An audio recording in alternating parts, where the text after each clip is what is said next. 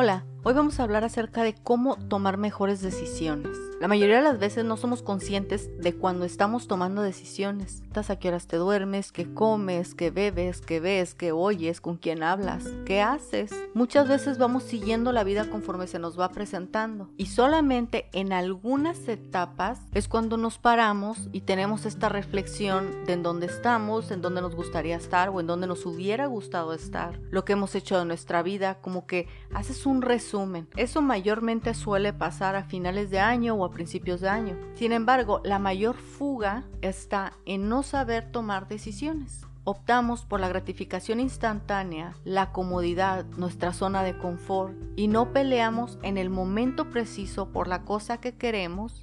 Una buena vida comienza con decisiones sabias y una vida que no está satisfecha es el resultado de pobres decisiones. Sinceramente parece imposible tomar buenas decisiones todo el tiempo, eso es la verdad. Aunque no el 100% de tu vida puedas tomar buenas decisiones, es importante estar consciente cuando no lo estás haciendo. Cuando tomes una decisión, tienes que estar consciente de qué es lo que quieres. Una de las cosas más importantes que puedes tener en tu vida es la visión a futuro. ¿Qué es lo que quieres lograr a futuro? Si tienes claro qué es lo que quieres lograr a futuro, es fácil ir determinando qué tipo de decisiones tienes que ir tomando. Y el ejemplo más burdo que puedo poner es una persona que ha decidido en el largo plazo que va a tener un cuerpo saludable y fortalecido. Entonces es fácil ir determinando para esa persona qué cosas va a comer y qué no y cuánto se tiene que mover. Y en función de eso, después sus decisiones cambian. ¿Qué tipo de ropa va a usar, con qué ropa se siente más cómoda y comienza a generar su autoconfianza, su imagen, su respeto. Otra cosa es tomar decisiones racionales, no emocionales.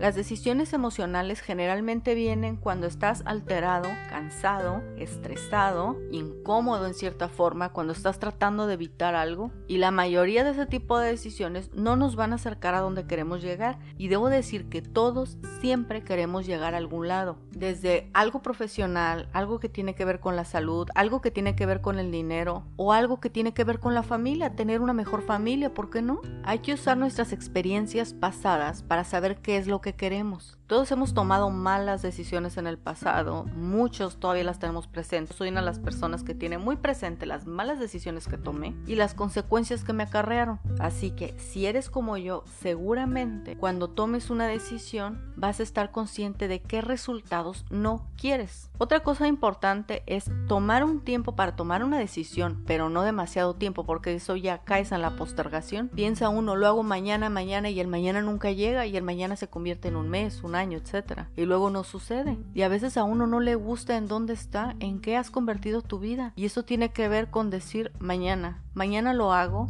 mañana decido. Una de las cosas más efectivas que puedes hacer es otra vez tomar acción inmediatamente. En cuanto tomas la decisión, comienza a tomar acción de una forma. Así vas a comenzar a vivir el cambio inmediato. Hay muchos recursos para aprender a decidir bien. Si hay algo que quieres hacer, le puedes preguntar a alguien que te inspire confianza para ese tema. Generalmente debes de preguntarle a alguien que ha tenido éxito en aquello que quieres hacer. De una forma u otra, todos conocemos personas que consideramos exitosas. Exitosas en su matrimonio, exitosas en su en su vida profesional, en su imagen, en su intelecto. Y si nos detenemos a pensar, esas personas son exitosas por las decisiones que han tomado y por cómo se apegaron a desarrollar la disciplina para llegar a donde están. ¿Y qué tal si ahora tú te conviertes en una de esas personas para alguien más? ¿Qué tal si decides tener éxito en algo que de verdad te importe y te conviertas en la referencia de alguien? Nos vemos la próxima.